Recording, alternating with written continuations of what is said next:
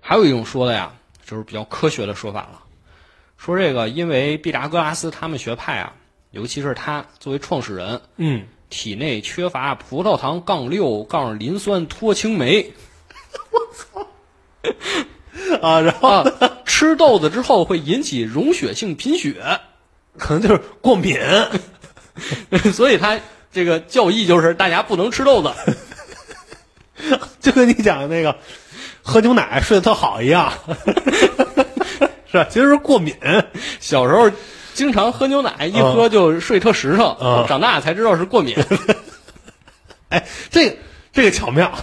这个这个巧妙了，这个各种说法都有吧，啊，说法都有吧。然而，其实这个习俗呢，后来很多人说它也不是埃及人的习俗，也不是毕达哥拉斯的习俗，是来自哪儿呢？来自这个俄尔甫斯神教，